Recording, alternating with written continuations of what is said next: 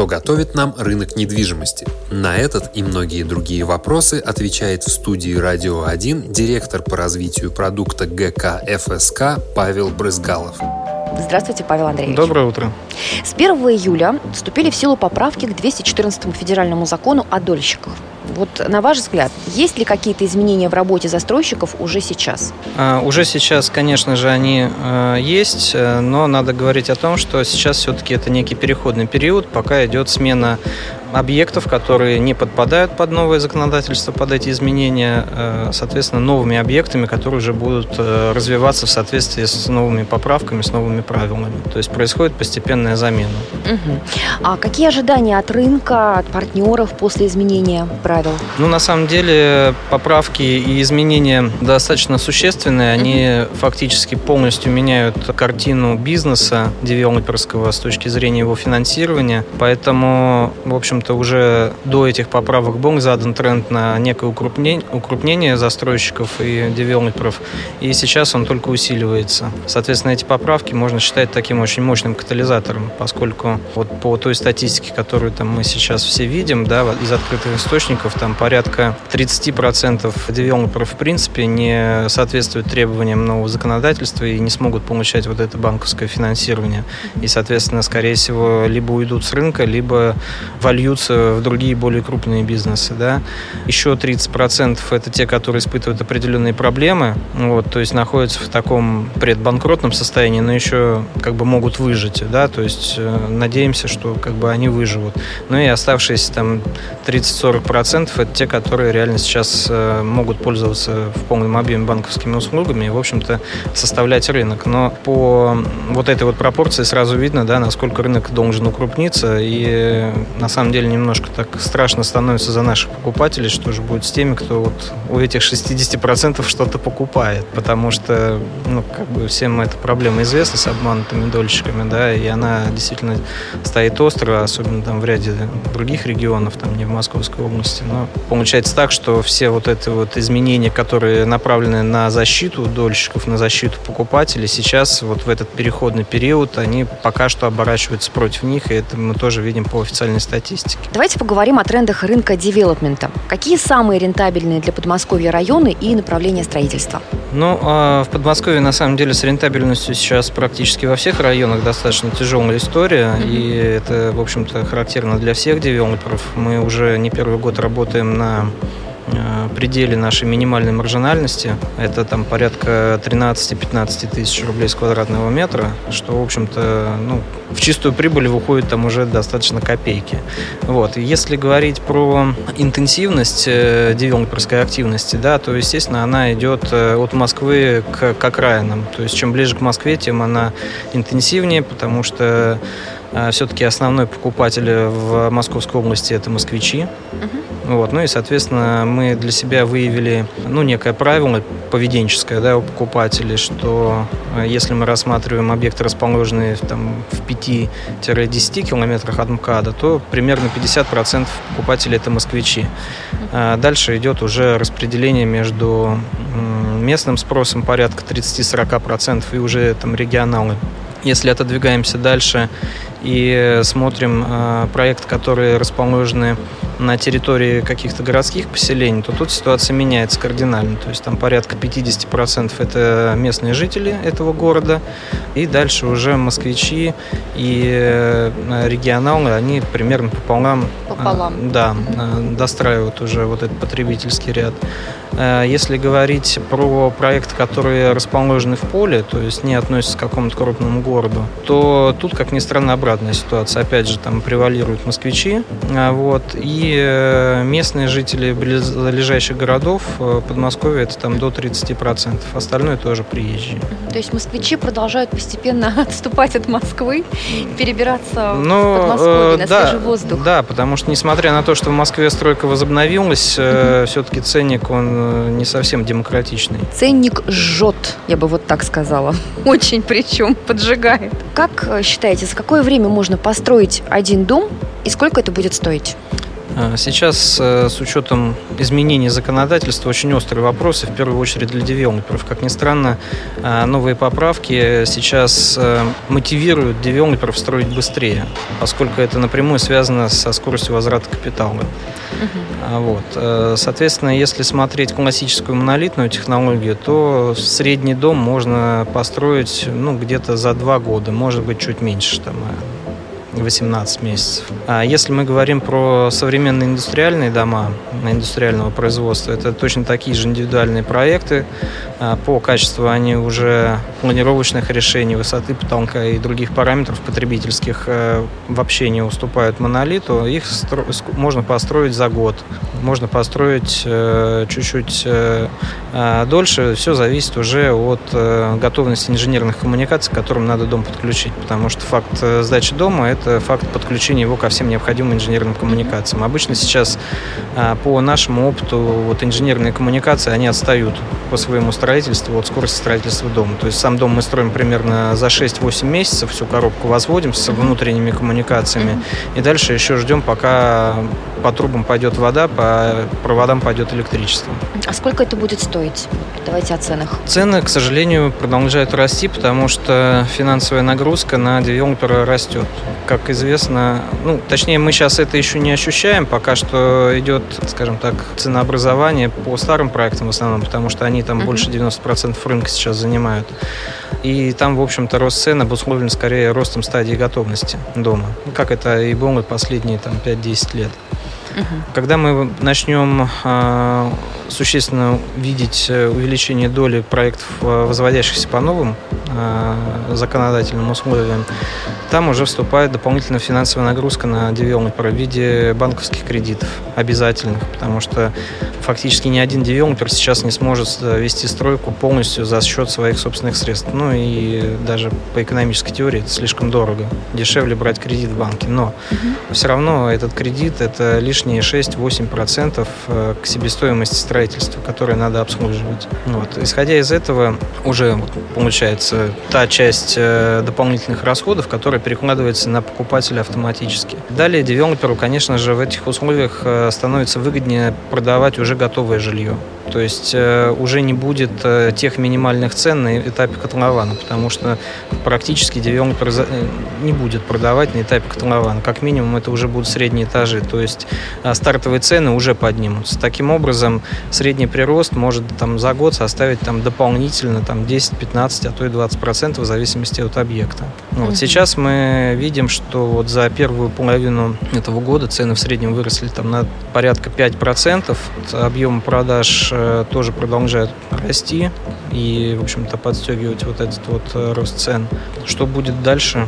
Давайте Мне... попробуем какую-то вилку назвать. Вот, например, сколько, э, сколько стоил бы дом, например, полгода назад, и сколько он будет стоить через вот год, когда он будет сдан? То есть есть какие-то такие цифры? Было, стало? Средний рост цены в зависимости, ну, скажем так, от котлована до сдачи госкомиссии это порядка там 12-15%. Так.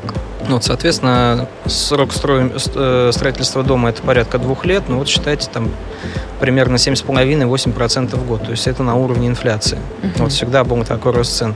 По отдельным объектам, которые располагались в перспективном районе, где предполагается, например, развитие транспортной инфраструктуры, то есть строительство, например, там а, станции скоростного диаметра или еще каких-то вот э, линейных объектов, там развязок, э, то, что существенно улучшает доступ э, к Москве, естественно, там рост цен будет больше. И, в общем-то, там сразу же происходит скачок, когда первые там объявляют о строительстве вот этих инфраструктурных объектов, и второе, когда они вводятся в эксплуатацию. Угу. Это очень э, серьезно влияет ценовой фон в этой локации. А насколько сейчас, давайте возьмем вот год, да, прошедший, насколько сейчас вообще изменились цены и сроки? Ну, цены выросли, как я уже говорил, там, если брать э, годовой период, но они выросли в среднем там на 15%, 15. по рынку. Да. А сроки?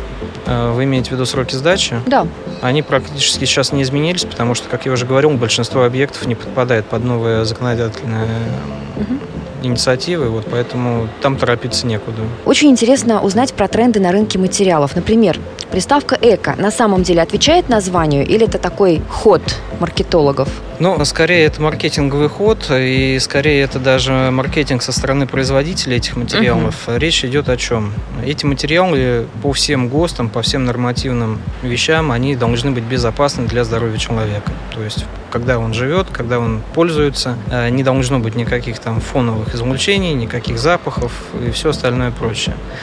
Если говорить про эко, прям про эко, то ни один строительный материал не является экологически чистым. Почему? Потому что все они так или иначе производятся из природных ресурсов. То есть урон природе обязательно какой-то наносится. Обязательно идет затрата энергии. То есть это либо обжиг кирпича, печи работают, mm-hmm. да, либо это цемент тоже там идет нагрев, либо это электричество, либо какие-то другие виды энергии все равно используются для производства. А поэтому вот в чистом виде, что какой какой-то материал экологичный, ну, наверное, только там какой-нибудь тростник, который используют для кровли там в индивидуальном строительстве, который вот вырос, он там за год еще столько же его выросло, и он как бы такой быстро возобновляемый ресурс. Все остальное, к сожалению, это, ну, наверное, больше все-таки маркетинг. Но надо правильно его понимать. Приставка «эко» обычно говорит о том, что содержание каких-то вредных веществ, оно может быть ниже, чем нормативное. То есть угу. нормативное купите, не отравитесь, ничего с вами не случится, покупаете «эко», будет, ну, как бы еще еще приятнее у вас в квартире. Понятно. То есть э, экологически чистый материал,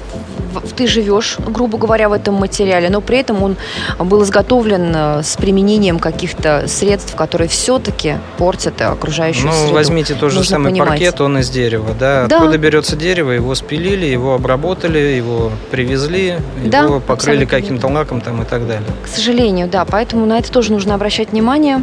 И мы будем стараться на это обращать внимание. А кто сейчас основные покупатели жилья в новостройках, новостройках области, скажем так? Ну, как я уже говорил, это в основном москвичи, это порядка там 50% в зависимости от удаленности от МКАДа. И, конечно же, это местные жители Московской области mm-hmm. и, естественно, приезжие. Поток миграции пока что в Москву не остановлен. Едут, едут к нам жить, все-таки привлекает. Едут и работать, работать едут, да. Ну, у, всех свои причины, но тем не менее, да, не зарастает народная тропа. А какую сумму, как правило, готовы потратить покупатели жилья в новостройках? Вот мне очень самой интересно, потому что я сейчас тоже при присматриваюсь к новостройкам. Расскажите, пожалуйста. Ну, тут на самом деле много зависит от конкретных потребностей покупателя, да. Кому-то надо решать э, острые проблемы с жильем в плане расширения, поскольку там семья, например, родилась стройнее, надо ну, что-то делать, uh-huh. да, и тут уже ты э, смотришь компромисс, конечно же, в каком-то определенном бюджете, но ты можешь выбрать либо поближе к Москве купить две комнаты, либо подальше от Москвы купить четыре комнаты. Угу. И тут ты уже сам выбираешь, что тебе а, как бы важнее. Вот, поэтому сейчас вот ценообразование, оно достаточно гибкое. В общем-то, на любой кошелек, на любой бюджет, э, конечно же, это будут какие-то компромиссные решения, но можно найти Э, свой вариант, который тебе будет по душе. Я смеюсь, компромиссное решение, потому что я видела как-то раз репортаж по телевидению, там была квартира, по-моему, 15 квадратов, что ли, то есть это вот квартира буквально два шага ты делаешь и все. Но, это, на, наверное, но на самом деле это же тоже... Решение. Откуда берутся эти квартиры? Это же не просто вот э, сформировавшийся запрос покупателя, да, это общемировой тренд. А люди начинают жить и пользоваться жильем совершенно по-другому. Если вот еще там 10 лет назад э, кто-то там сказал, что там, мы не готовим завтрак, да, там, мы вот где-то там в кафе постоянно в городе питаемся или просто там пьем кофе в кофейне вместо завтрака, ну, наверное, это было бы, ну, просто, ну, какая-то дикость. Конечно. Сейчас это, ну, как бы нормальность, и это абсолютный тренд. И людям, например, уже не нужна там большая кухня, полноценная там какая-нибудь 10-12 квадратов, потому что они на ней просто не готовят. Они в этой квартире не принимают гостей. Они с гостями встречаются где-то там в ресторане, в баре, то есть за пределами квартиры. И все-таки, Павел Андреевич, хочется какую-то цифру услышать. Какую вот, например, давайте так, какую минимальную сумму готовы потратить э, люди, когда приезжают, выбирают себе новостройку? Ну, средняя цена новостройки, там мы говорим скорее там о двухкомнатной квартире, там вот, да, 50 давайте. плюс квадратов. Угу. Вот, она стоит порядка там 3,8-4 миллиона рублей. Это квартира без минимального даже ремонта, это просто стены построенные, ну, в да? каком-то случае это будет просто бетон, в каких-то случаях это может быть даже white box. Угу. То есть вот смотрите, я, например, тоже со своей семьей сейчас мы присматриваем а, думаем, остаться нам в Москве жить или перебраться в Подмосковье, и вот размышляем, выбираем. То есть нам примерно ну, где-то миллион четыре-четыре с половиной нужно готовить на то, чтобы, а, например, найти двухкомнатную квартиру с минимальным ремонтом, какой-то косметикой, да, в Подмосковье. Ну, э, если мы говорим про новостройки, тут э, нету понятия косметика. Тут есть либо бетон, либо white box, это предчистовая отделка, то есть все поверхности подготовленные для нанесения уже чистовых отделочных материалов, там обоев, покраска, если uh-huh. говорим про стены. Либо это уже готовая квартира с ремонтом. Есть варианты квартиры с мебелью, как у нас, например. Uh-huh. То есть можно вот приехать уже просто с тапочками и как бы... Надел и живи. Да, надел и живи. Там, ну, остается докупить не знаю, там столовые приборы и там минимальные какие-то еще там предметы мебели, не знаю, там какие-нибудь табуретки, либо там еще что-то. Ну, вот. Но основные вещи, там шкафы, столы, кровати, все, все уже как бы есть в комплекте, стоит на своих местах. А если далее. квартира все-таки с ремонтом, вот, ну, без, без мебели, скажем, да, просто ремонт, более-менее приличный ремонт. Сколько такая квартира будет стоить двухкомнатная, 50 квадратов? А в принципе сейчас, э, если мы говорим о более или менее качественном ремонте, это вот ценник начинается от 15-18 тысяч рублей за квадратный метр. Он идет как бы плюсом к стоимости квартиры без отделки. Вот если мы говорим mm-hmm. о прям плюсом. хорошем э, ремонте с использованием прям ну, не самых дешевых отделочных Эко материалов. Материал. Эко-материалов, да, скажем так, это уже там 18-20 тысяч рублей за квадрат. За квадрат. Вот так вот, друзья, уже можно посчитать, прикинуть и э, подумать, на сколько лет можно себя закабалить в ипотеку. Ну, э, с одной стороны закабалить, с другой стороны все-таки покупка квартиры с ремонтом, и тем более с мебелью, это существенное сокращение времени, которое... Конечно. Которое ты тратишь на переезд. Вот, и, вот. и экономия нервов, времени, сил, вот мы сейчас буквально перед эфиром с вами а разговаривали, жаловались тишина на ремонт. в подъезде. Тишина, да. Никто не сверлит. Никто не сверлит, и ты не сверлишь. Не будем сверлить, друзья, будем экономить. В любом случае решать, конечно, вам. А вот Вообще, в принципе, работа в рамках комплексной застройки, насколько это сейчас выгодно? Если мы говорим э, о так называемых куртах, то, в общем-то, какой-то специальной выгоды они в себе для девелопера не несут. Скорее, это а, механизм, позволяющий более четко организовать взаимодействие между всеми участниками девелоперского процесса, потому что в нем участвует и сам девелопер, и участвуют сторонние организации э, в виде всяких государственных монополий энергетических. Да, это вопросы касаются и местных администраций муниципалитетов. Вот, когда в этом договоре все четко прописывается, все уже знают, куда, в какое время нужно бежать и друг другу не мешают. Поэтому здесь, э, скажем так, идет оптимизация во-первых, временных ресурсов, ну и, конечно, нервных ресурсов самого девелопера. Это важно, это важно. Ну, под финал нашего разговора все-таки спрошу, какие планы сейчас у группы компании ФСК, потому что все-таки у нас в гостях директор по развитию продукта. Хочется узнать про будущее. Может быть, чем-то нас удивит какая ФСК? Ну, на самом деле, удивлять мы никогда никого не стараемся. Мы стараемся идти в ногу со временем и максимально четко реагировать на запросы наших покупателей. Вот позапрошлом году мы вывели в продажу квартиры с мебелью, вот, что, в общем-то, стало таким очень прогрессивным решением на тот момент. И сейчас многие девелоперы пытаются этот опыт повторить uh-huh. и внедрить в себя. А сейчас мы работаем над э, продуктом под названием конструктор отделки. То есть э, покупатель будет иметь возможность сам э, сформировать, скажем так, свой дизайн-проект и с помощью нас его реализовать еще то есть на этапе покупки квартиры, когда дом только строится. Вот, то есть у покупателя уже будет выбор не просто из нескольких каких-то стилевых решений, он сможет сам оформить каждое помещение внутри квартиры, исходя из своих личных предпочтений, конечно же, из э, тех вариантов, которые мы сможем ему предложить. То есть такая еще большая индивидуализация. Мы сейчас очень активно внедряем э, в наши проекты индустриальную застройку. Угу. Если взять, например, наш проект Сколковский, Апквартал, это рядом с Одинцово, там мы уже построили дом а, по современной индустриальной технологии. Изначально он проектировался как монолитный, вот, и могу ответственно заявить, что мы абсолютно точно смогли повторить все планировки, которые были в монолите, в индустриальном исполнении. То есть с точки зрения планировочных решений и внешнего решения фасада дом абсолютно не поменялся. То есть там точно такой же вент-фасад, точно такой же керамогранит, э, та же самая концепция его раскладки по фасаду, такие же окна, в общем, все параметры для покупателя соблюдены. Но мы его построили за 6 месяцев. То есть вот всю коробку здания мы подняли за 6 месяцев. Это практически космическая скорость у вас. Это космическая скорость, да. И, в общем-то, для нас это некий такой пилотный опыт. Сейчас мы очень серьезно в этом направлении работаем. Мы уже модернизировали большинство своих производственных мощностей, то есть поставили новые линии, которые позволят а, производить э, еще более гибкую, как мы это называем, панель. И, э, в общем-то, мы уже сейчас готовы реализовать любой изначально монолитный проект вот по индустриальной технологии без э, потери каких-либо потребительских свойств этих домов. Вот это мы считаем за этим сейчас ближайшее будущее. И с учетом того, что всем девелоперам надо ускоряться со скоростью, со скоростью строительства, я думаю, что у нас будет очень много клиентов. Группа компаний FSK. Формируем новый стандарт качества жизни горожан.